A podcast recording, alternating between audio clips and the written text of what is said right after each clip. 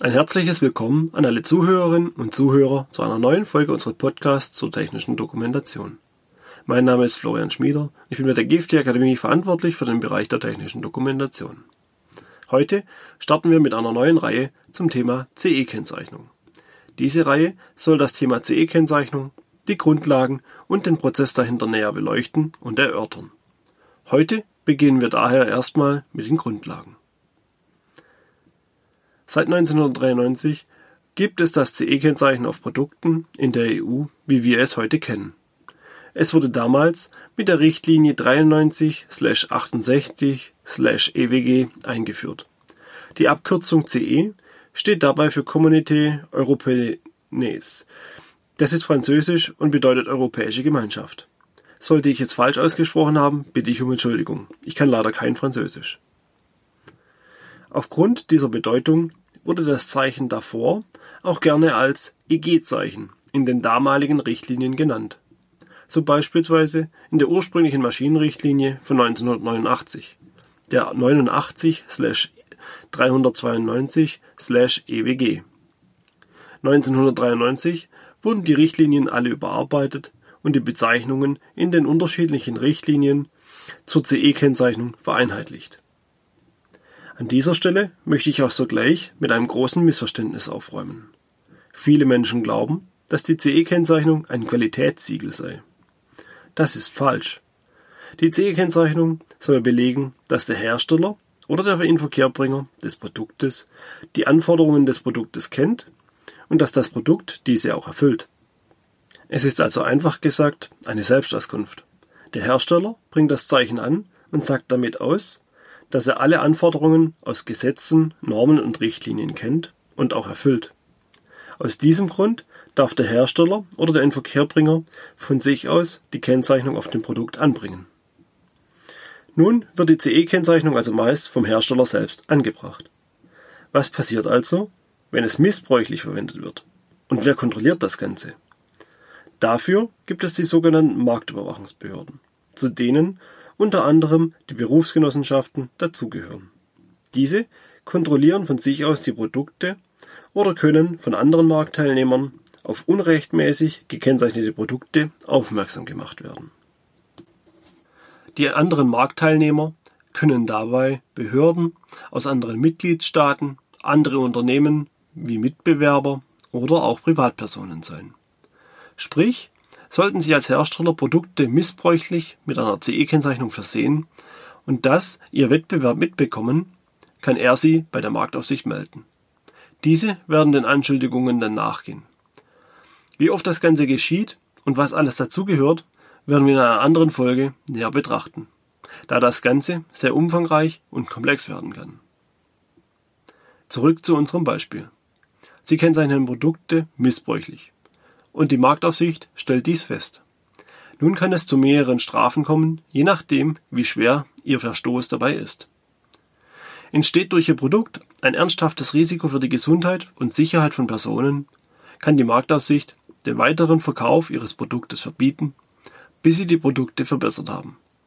Ist das Risiko besonders hoch, kann die Aufsicht sogar fordern, dass Sie alle Produkte zurücknehmen und vernichten müssen. Außerdem kann sie anordnen, dass die Öffentlichkeit vor ihren Produkten gewarnt werden muss. Sprich, wir haben hier außerdem auch ein großes PR-Desaster. Prinzipiell gilt dabei, dass nicht gekennzeichnete Produkte, dazu gehören auch missbräuchlich gekennzeichnete Produkte, nicht auf dem EU-Markt bereitgestellt und vertrieben werden dürfen. Sprich, selbst wenn kein großes Risiko besteht, kann die Marktaufsicht den Verkauf ihres Produktes so lange stoppen, bis sie die Anforderungen des EU-Marktes erfüllen. Auch eine genaue Überprüfung durch eine benannte Stelle kann angeordnet werden. Und dafür müssen die Produkte nicht einmal besonders gefährlich sein. Neben diesen Anordnungen seitens der Marktaufsicht ist der Verstoß gegen die Regeln der CE-Kennzeichnung auch mit Bußgeldern belegt. Diese Bußgelder belaufen sich laut Produktsicherheitsgesetz zwischen 10.000 und 100.000 Euro. Sollte etwas passiert sein und das Produkthaftungsgesetz zusätzlich angewendet werden, werden diese Bußgelder überschritten. Denn das Produkthaftungsgesetz fordert, dass das Bußgeld den wirtschaftlichen Vorteil, den der Täter aus der missbräuchlichen Anbringung der CE-Kennzeichnung erlangt hat, übersteigt.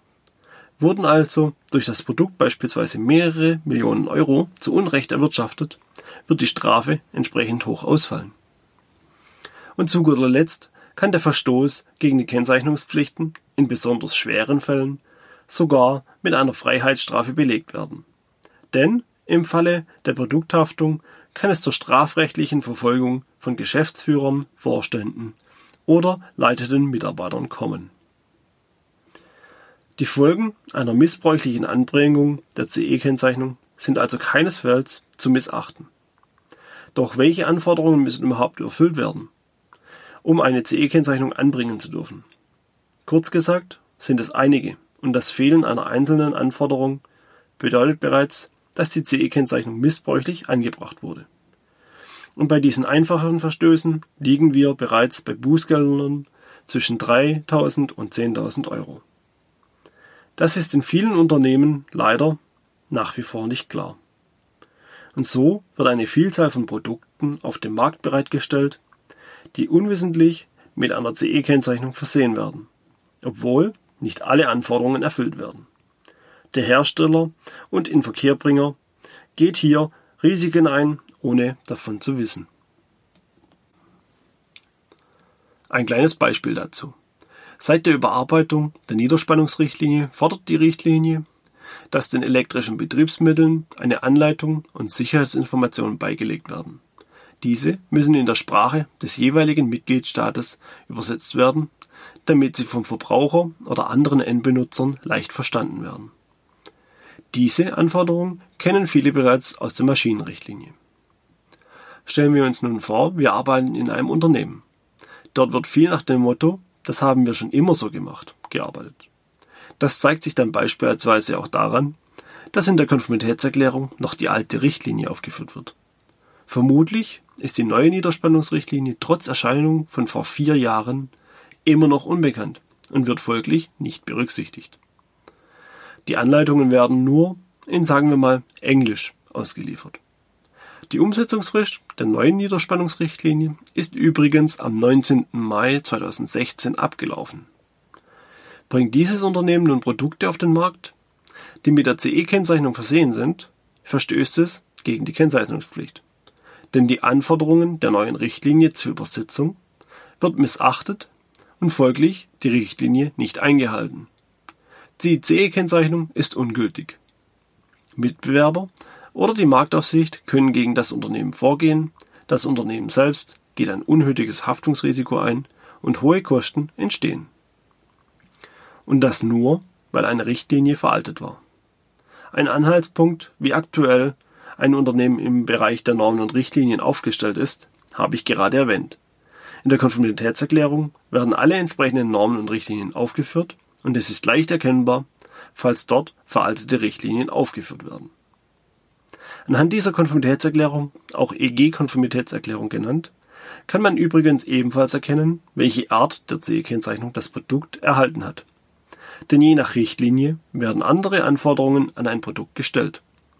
Beispielsweise gibt es in der EU CE-Kennzeichnungen für Spielzeug, elektrische Geräte, persönliche Schutzausrüstung, Medizinprodukte oder eben Maschinen ob und welche Anforderungen an die CE-Kennzeichnung eines Produktes gestellt werden, können den entsprechenden Richtlinien entnommen werden. Im Fall unseres Themengebiets ist dies meist die Maschinenrichtlinie. Dabei ist aber auch zu beachten, dass es Produkte gibt, die nicht unter die CE-Kennzeichnung fallen, beziehungsweise die eine andere Zeichnung bekommen müssen. Dazu gehören beispielsweise Verpackungen, Lebensmittel, Schiffsausrüstungen oder technische Arbeitsmittel. Die Konformitätserklärung ist das Dokument, das am Ende nach dem sogenannten Konformitätsbewertungsverfahren erstellt wird und als Zusammenfassung dieses Verfahrens dient. Es ist die schriftlich verfasste Bestätigung des Herstellers, dass er alle Anforderungen der jeweiligen Richtlinie erfüllt. Sie wird in der Regel dem Produkt beigelegt, sodass Nutzer und andere Marktteilnehmer anhand dieser Konformitätserklärung erkennen können, welche Anforderungen an das Produkt gestellt werden und erfüllt sind. Die Inhalte der Konformitätserklärung werden ebenfalls in den jeweiligen Richtlinien angegeben und müssen eingehalten werden. Auch hier kann es je nach Richtlinie zu Unterschieden kommen. Im Allgemeinen kann man aber die folgenden Inhalte als Mindestanforderungen an die Konformitätserklärung ansehen. Einmal Name des Herstellers oder des Inverkehrbringers, dann Anschrift des Herstellers oder des Inverkehrbringers, dann auch die Bezeichnung oder Kenndaten des Produktes, die angewendeten Richtlinien, gegebenenfalls die angewendeten Normen und Spezifikationen und gegebenenfalls die benannte Stelle und Angaben zum Unterzeichner.